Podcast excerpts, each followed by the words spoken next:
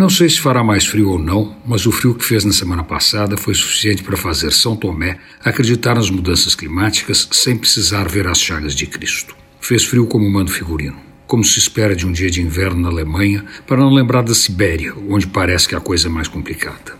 São Paulo não está preparado para o frio que fez. A cidade não foi construída para invernos extremamente rigorosos, nos patamares de cidades mais ao sul ou bem ao norte, onde o frio é rotina e faz parte do modo de vida das pessoas.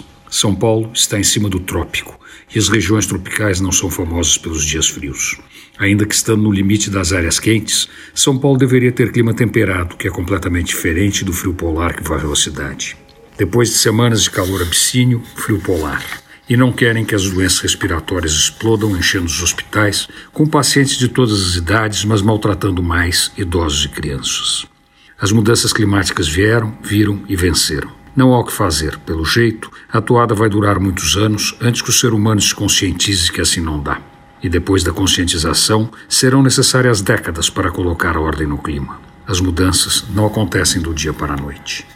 Mas se a coisa ficou feia para quem tem casa e roupa de lã, imagine para as milhares de pessoas, famílias inteiras, em situação de rua, vulneráveis ao vento e ao frio, dormindo em barracas de lona ou no chão duro, expostas à violência do planeta cobrando sua conta. Não dá mais. O país tem que começar a enfrentar seus problemas.